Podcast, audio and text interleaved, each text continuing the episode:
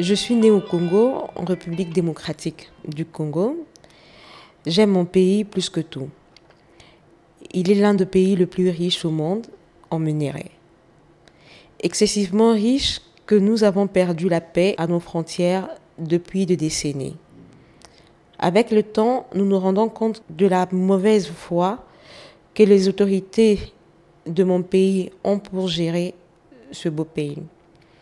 Avec une superficie de plus ou moins 2 400 000 km, avec une centaine de tribus, les gens du pouvoir, pour rester longtemps, ils divisent la population déjà affamée avec le tribalisme.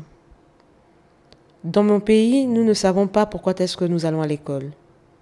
Nous ignorons quoi manger demain. On ne sait même pas si on va se réveiller le lendemain. On ne sait pas régler le problème de santé parce que ça n'a jamais été prioritaire ni un souci. Les gens partent à l'hôpital parce qu'ils ont fait une crise. Le paludisme est considéré comme une petite grippe.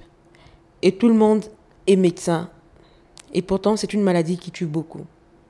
Tout se passe sous le regard du gouvernement et de nos autorités. Comment voulez-vous que nous restons dans ce pays? C'est malgré moi que j'ai quitté ce pays parce que tout est sombre. Depuis la colonisation, on a apporté la religion.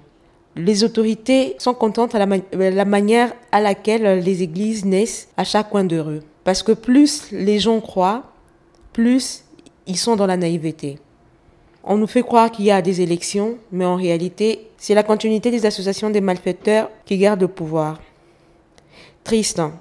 Si la justice, la liberté, la démocratie étaient respectées, je pense que je ne serais pas éloignée de ma famille ni de mon pays.